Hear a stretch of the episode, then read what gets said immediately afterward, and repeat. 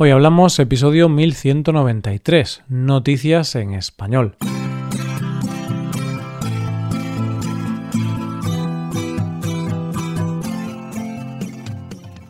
Bienvenido a Hoy Hablamos, el podcast para aprender español cada día. Si quieres ver la transcripción completa, las explicaciones y los ejercicios interactivos de este episodio, visita nuestra web hoyhablamos.com hazte suscriptor premium para acceder a todo ese contenido. Hola, oyente, ¿cómo estás? Una de las cosas que más me maravilla del ser humano es la capacidad para pasar página. Hace dos días estábamos contando los días que quedaban para el verano y ahora ya estamos contando los días para Navidad. Aunque ahora que lo pienso, puede que esto lo hagamos porque estamos pensando en las vacaciones. Y mientras esperamos a las siguientes vacaciones, vamos a ver las noticias de hoy.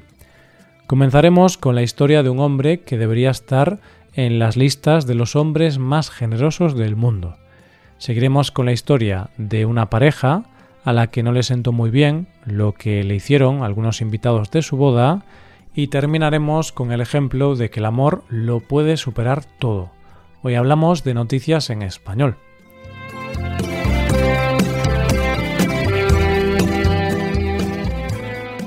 Siempre se suele decir que el mundo está mal repartido.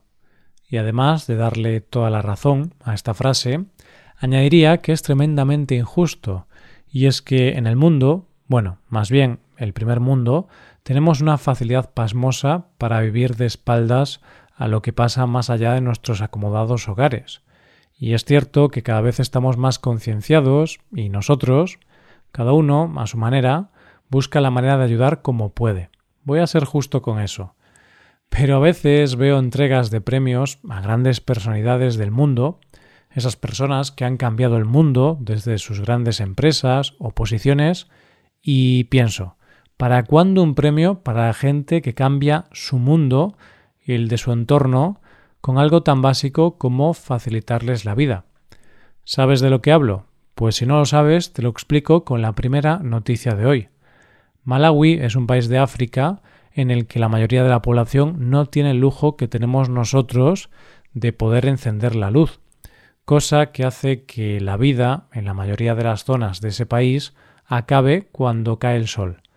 Es decir, es lo más básico de que sin sol solo hay oscuridad profunda. Pero hay un lugar, una aldea llamada Jove Knossi, a unos 300 kilómetros de la capital, donde las luces empiezan a existir.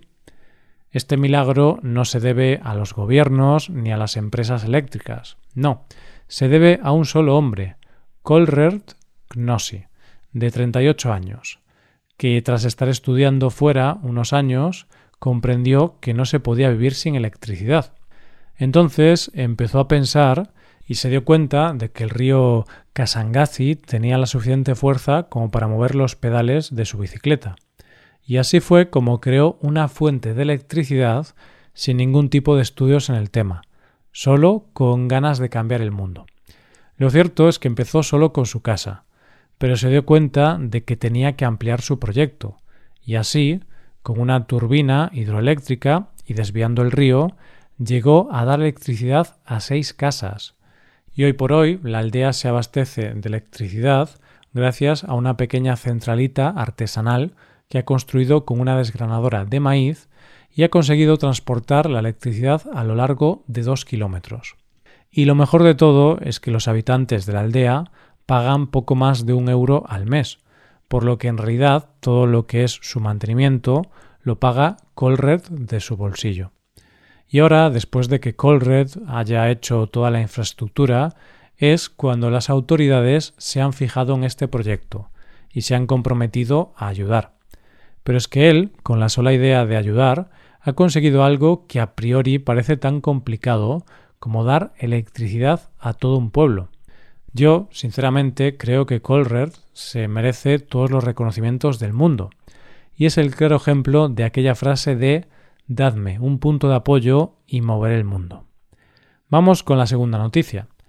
Yo no lo sé porque no lo he vivido, pero dicen que una de las cosas más estresantes del mundo es organizar una boda. Y fíjate que a priori puede parecer que lo más complicado de una organización como esta puede ser encontrar el lugar, los trajes, los anillos y ese tipo de cosas. Pero no, dicen las personas que han pasado por ese trance que lo más complicado es conseguir que los invitados confirmen su asistencia. Y ya un imposible es conseguir que ese día no tenga sorpresas con los invitados. Es decir, que no se presente gente que sí había confirmado su asistencia. Que también te digo que no me parece tan complicado llamar y decir, oye, no cuentes conmigo que al final no voy.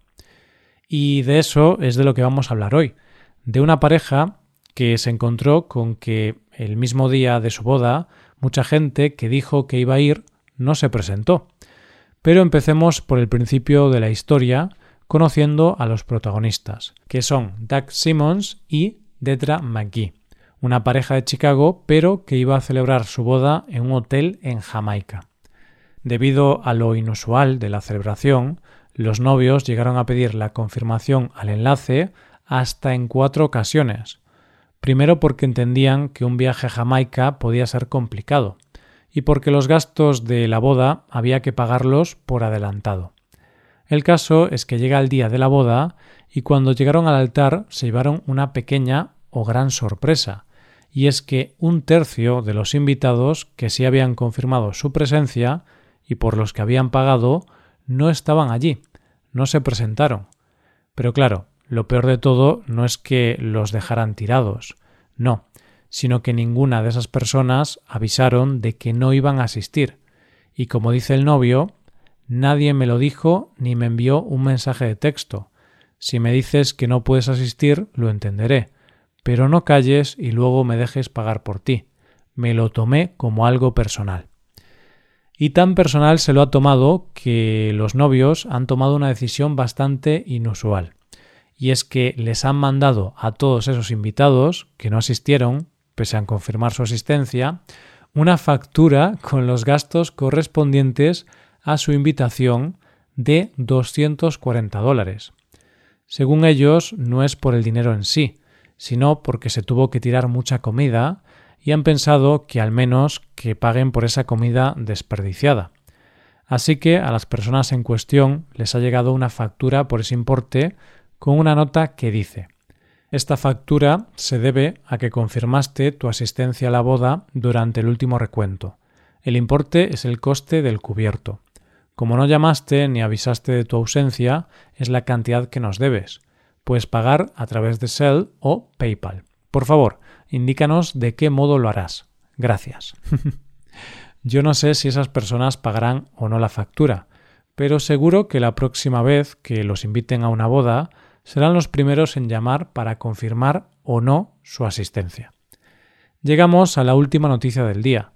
Si algo aprendimos con historias como la de Romeo y Julieta, es que el amor es una fuerza tan potente que puede soportar todo, desde el paso del tiempo hasta la muerte. Y un ejemplo de esto es lo que podemos encontrar en nuestra última noticia de hoy, una historia de amor que ha sobrevivido no solo al tiempo, sino también a algo tan destructor y desagradable como la basura. Me explico, oyente. En esta noticia no tenemos los datos sobre los protagonistas, sino que tenemos a una operaria de la planta de reciclaje de Casares, un pueblo de Málaga. Esta mujer estaba trabajando en su puesto de trabajo cuando algo le llamó la atención. Y eso que le llamó la atención es algo que para mucha gente hoy día puede sonar como algo prehistórico. Una carta de amor escrita a mano. la mujer leyó la carta y quedó tan enamorada de las muestras de amor que había en aquella carta que decidió guardarla y entregársela a su jefe cuando terminó su turno. Y es que desde este centro de reciclado han dicho que el hecho de que la carta haya sobrevivido es un auténtico milagro, porque lo normal es que el papel, al entrar en contacto con los residuos, se destruya. Pero en ese caso se ve que el amor es más fuerte que nada. Lo que se sabe de la carta, que parece ser que le faltan algunas hojas, es que la escribió un joven de 22 años a su novia el 21 de abril de 1974, desde Santurce, que está en el País Vasco, y es donde el joven estaba realizando el servicio militar, también conocido como la mili. En la carta le dice a su enamorada que está contando los días para volver a verla. Tanto es así que le quedaban concretamente 19 domingos para verla, poder casarse y estar siempre juntos. Él le dice, ya verás qué felices vamos a ser. Además, se ve que los padres de ella no lo veían a él con muy buenos ojos. De hecho, él dice que para la tranquilidad de sus suegros se ha cortado el pelo, y así ya no le tienen que llamar más el melenas. Pero es que el enamorado le pide a su novia que intente convencer a sus padres de que él es bueno para ella, y dice Diles de mi parte que traten de conocerme un poco mejor ahora, y si al cabo de algún tiempo siguen pensando lo mismo, yo mismo seré el que me retire, si es que de verdad no voy a hacerte feliz, aunque sé que esto no ocurrirá.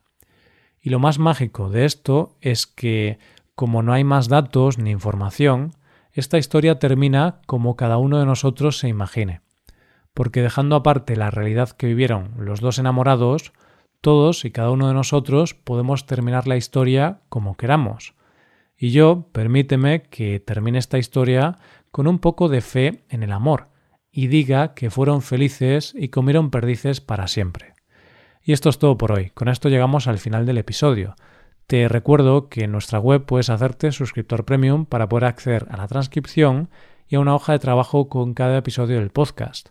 Todo esto lo tienes en hoyhablamos.com.